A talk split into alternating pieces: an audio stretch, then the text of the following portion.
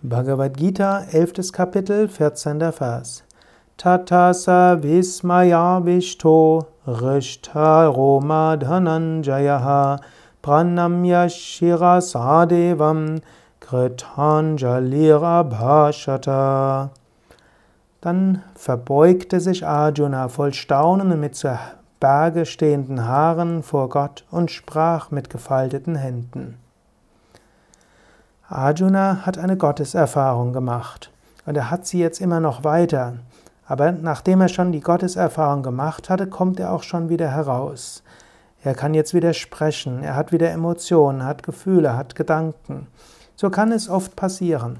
Man hat die große Sehnsucht nach Gotteserfahrung und man praktiziert und irgendwann kommt die Gnade Gottes und man macht die Gotteserfahrung. Arjuna hat sie in diesen drei Schritten gemacht. Zunächst physisch Krishna als eine, wie eine Art Vision, aber wunderschön und großartig, herzöffnend, so dass er Freude und Liebe empfunden hat.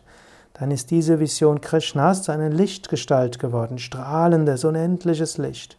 Dann dieses Licht verschmilzt mit dem Absoluten, dem Unendlichen. Arjuna sieht Krishna als das gesamte Universum, als das Bewusstsein hinter dem Universum. Aus dieser Vision kommt er jetzt heraus, so dass er sprechen kann.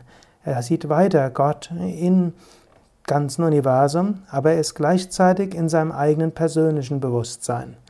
Und so ist er voller Demut. Er hat Haare zu Berge stehen, er ist voller Erstaunen und er ist mit gefalteten Händen.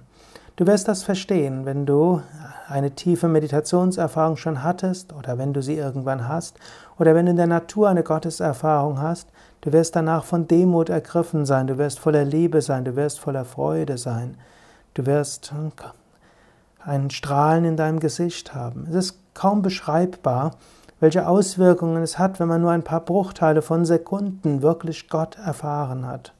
Es rentiert sich daher, alles daran zu setzen, wirklich Gott zu erfahren. Es ist möglich und wenn es passiert, es wird dich ganz transformieren und dein ganzes Leben eine tiefere, tiefere Dimension geben.